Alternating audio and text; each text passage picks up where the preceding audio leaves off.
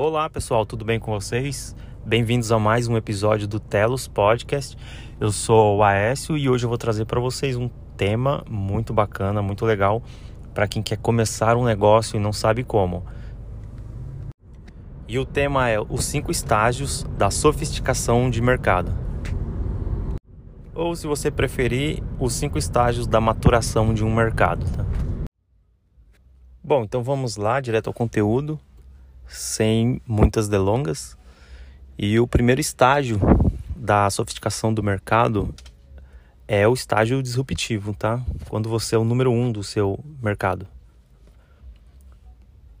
É quando você é o primeiro do seu mercado e você tem um produto mais tão bom, tão bom que você sequer precisa de um de uma propaganda bem feita, de um marketing, de muito marketing no caso, né? Vou pegar aqui como exemplo o iPhone quando foi lançado. A Apple investiu em publicidade, mas o, o, o barulho que ela gerou foi tão grande, mas tão grande que depois de um certo tempo ela não precisava mais investir tanto em publicidade, tanto em marketing, porque o, o boca a boca era feito pelas pessoas, os usuários, o, aquela tecnologia nova que eles estavam trazendo, tá? Toda aquela interação, uma tela touch que até tinha no passado, tá? Só que não com aquela usabilidade tão boa quanto era um iPhone. É boa, assim, em comparação ao que tinha no mercado, tá? Se você comparar o iPhone primeiro com os iPhones de hoje, você vai falar, nossa, como a gente usava aquilo.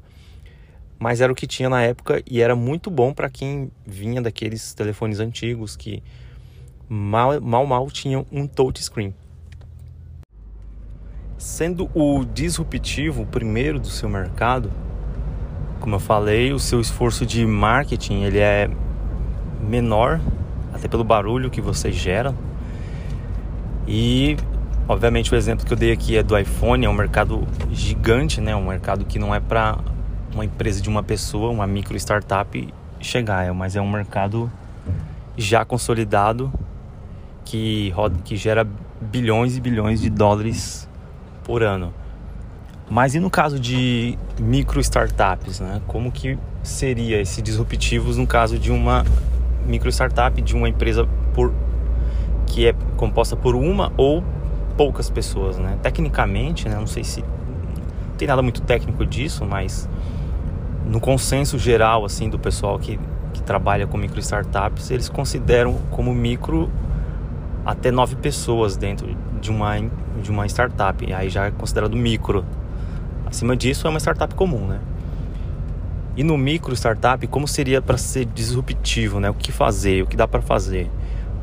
Seria basicamente você pegar um nicho, um subnicho e dentro daquele subnicho você criar alguma ferramenta, algum produto que seja assim disruptivo e que possa gerar um barulho e consequentemente um ganho bacana. Quando eu, me, eh, quando eu falo subnicho, eu me refiro ao, por exemplo, você tem um nicho grande de mercado, né? Vamos dar um exemplo aqui. Saúde. Saúde é um, é um nicho gigante de mercado que pode ter inúmeras vertentes, né? E um subnicho desse mercado seria fitness. Eu tenho um, um parceria numa startup de, que é, é esse subnicho, né? Fitness, dentro da área de saúde. E ainda tem um, um sub-subnicho dentro da minha área, né? Do, no caso da, da startup que eu tenho aqui junto com, com outros parceiros, que é o, o nicho pai é o é a saúde, o subnicho é fitness e o sub-subnicho da, do fitness seria é, vagas, vagas dentro de vagas de, de academia, dentro dessa dentro desse subnicho que é fitness, né? O segundo, até pelo nome, né, é, o, é ser o segundo do seu mercado. É a segunda etapa do, da maturação de um mercado. É quando você já não é mais o primeiro, você é o segundo. Você chegou depois. E aí que as coisas começam a ficar um pouco mais complicadas, porque no caso do segundo, você vai precisar de muito mais é, investimento em marketing propaganda no produto em si, porque você vai ter que fazer um produto melhor do que o primeiro pelo menos em alguns aspectos, né? E aí começa a ficar muito acirrada essa essa competição entre o, o que já está estabelecido, o primeiro do mercado, e o segundo que chegou agora, que vai ter um esforço muito maior de, de criar um, um, um, produto e convencer as pessoas de que esse produto é melhor do que o, o já estabelecido. Um exemplo disso é também no mercado de, smart, de smartphones é o próprio Android, que chegou mais ou menos um ano depois do, do iPhone. E hoje ele tem, talvez aqui, aqui no Brasil, eu sei que é perto de 90% de market share tá, no, de mercado. Mas muda de país para país, mas assim, no geral, eu, eu acredito que um, um perto de 80% do mercado é um mercado só de Android, dos smartphones, distribuído entre Android e iPhone, obviamente, né? E dentro do, do conceito de micro startup, como eu imagino que se aplicaria isso, né? Como talvez se aplique isso, é, já existe uma uma micro startup com algum um SaaS ou com algum negócio online gerando e ele é disruptivo. E com certeza outras pessoas vão chegar e vão querer meio que copiar, não exatamente copiar, mas a partir daquela ideia, a partir daquele negócio, fazer o próprio delas. E, obviamente, vai precisar ser melhor e maior. Né? Bom, depois disso, terceiro estágio da maturação ou sofisticação do mercado, né?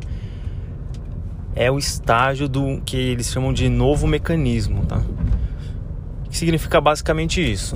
Então vamos lembrando, relembrando, né? O primeiro estágio é um disruptivo, então você é o primeiro do mercado.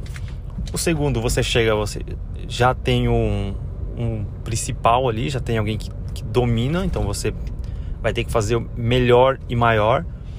E começa a ficar muito, muito caro o, a propaganda, o marketing, né? Os investimentos cada vez mais altos. E agora surge um novo mecanismo a partir disso. E esse novo mecanismo é quando a proposta de valor que as empresas apresentam, né, seus produtos, começa a ficar muito exagerada. E agora vamos aos exemplos, né? Um bom exemplo, no caso dos celulares, é a tela do celular, né? Então, quando a, as empresas começam a apresentar a sua proposta de valor, elas começam a falar de detalhes de coisas que são não são marginais, mas que não são o foco ali do, do produto. Então, você pensa num celular o foco do celular é ter um aparelho que te dê acesso à internet, a todas aquelas facilidades que você tem e ligação, obviamente, né? Só que, por exemplo, numa propaganda é muito comum você ver assim, celular tal com tela Gorilla Glass. Ou seja, é um, um enfoque num detalhe da tela que nem é, vamos dizer assim, o principal ativo daquele, daquele dispositivo, né? Daquele produto. E dando seguimento a um mercado já saturado, que, que é o mercado já com um novo mecanismo, onde a proposta de valor é, é bastante exagerada, vem a evolução desse novo mecanismo, né, que é a, a, quarta etapa, que é justamente isso, a evolução de, de um novo mecanismo, onde as marcas agora, as empresas, além de, de já de uma propaganda de proposta de valor exagerada, agora elas trabalham no micro detalhe. Um exemplo disso é, por exemplo, a propaganda da Samsung, né? Samsung, Samsung é, Galaxy Ultra S22, uma coisa assim. No meio da propaganda tem um, a descrição da tela do celular, que é, a tela é simplesmente assim: é Corning Gorilla Glass Victus Plus. Essa é a, é a, descrição só da tela, fora os outros recursos. Então é, é num micro detalhe absurdo, assim, é muito exagerado a proposta de valor.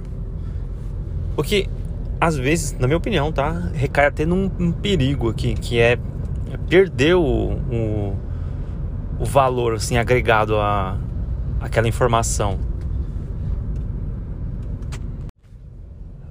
Pra gente que tem uma micro startup ou uma empresa muito pequena e tá num segmento que é super saturado assim, né, que tem muitas já muita concorrência, e se a gente recair sobre um, um novo mecanismo já na, nessa quarta etapa, vamos dizer assim, é, corre até um risco de, de perder valor, assim, de não agregar mais valor. É, é uma informação que a, às vezes passa até despercebida para quem é o, o, o cliente, né, para quem é o seu usuário final. E finalmente a gente chega na quinta etapa né, da sofisticação de mercado que é a etapa da identidade. Aí aqui é para poucos, tá? Aqui é só para quem já está bem estruturado no mercado, aqui já tem uma marca bem estabelecida. E essa marca, ela nem precisa se apresentar assim, quais são os benefícios, os recursos no detalhe, todo mundo já conhece.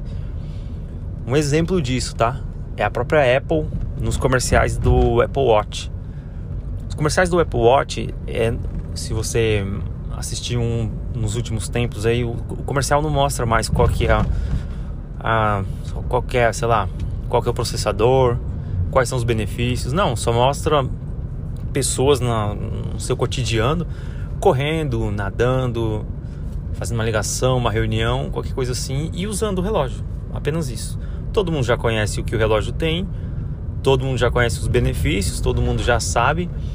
E a empresa tem essa identidade já bem estabelecida e ela não precisa mais nem citar quais são os, os benefícios daquele produto no detalhe, né? Porque a empresa já adquiriu uma identidade. Tem uns exemplos muito legais também disso, né? Por exemplo, a Coca-Cola, que os comerciais da Coca-Cola geralmente são é, se remetem à felicidade, assim, nada ao sabor, o produto principal da vamos ver, vamos dizer assim, o ativo da Coca-Cola é o sabor do refrigerante e no comercial não tem nada disso. No comercial só tem pessoas felizes. É, e, e, no caso da Coca-Cola, mais ainda, né? Porque a Coca-Cola, o Natal é da Coca-Cola, praticamente. Qualquer comercial atrelado ao Natal já remete muito à Coca-Cola, porque eles têm essa identidade. Eles adquiriram essa identidade. Então, recapitulando aqui, o primeiro estágio de uma sofisticação de mercado é o disruptivo, tá? Eu citei exemplos aqui de mercados já bem grandes, né, bilionários, mas se aplica perfeitamente a mini, mercados um pouco menores, vamos dizer assim. É, se você lembrar uns anos atrás, por exemplo, dentro de um mercado de jogos, de celular especificamente, né, é nem um mercado de jogos geral, mas um mercado de, de games de celular, teve um jogo disruptivo que foi o Angry Birds. Ele simplesmente mudou como as pessoas ah, jogavam no celular, né? E ele era já de um, um, um nicho, vamos dizer assim.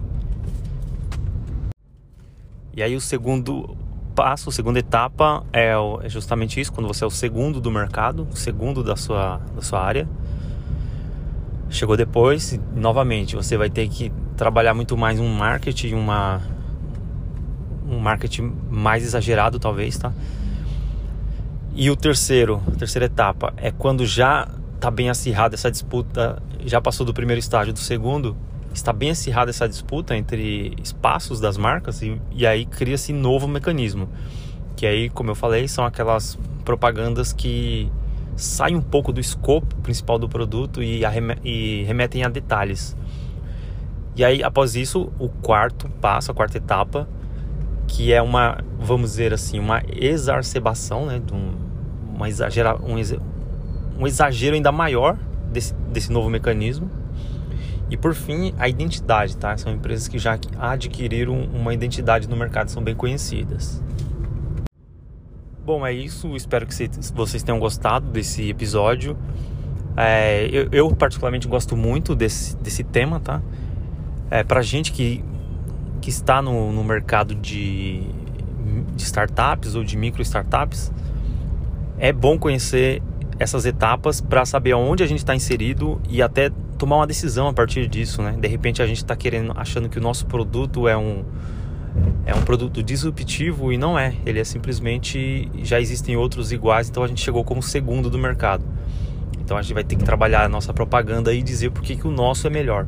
Ou de repente a gente já nem é mais o segundo aqui, mas já é um mercado bastante é, saturado, já tem bastante, bastante concorrência aqui, já é um mercado bem estabelecido.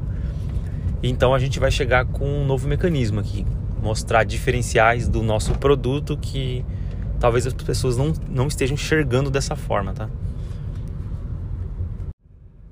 Então por hoje é isso, pessoal. Muito obrigado por me acompanhar até aqui, tá? Então até a próxima.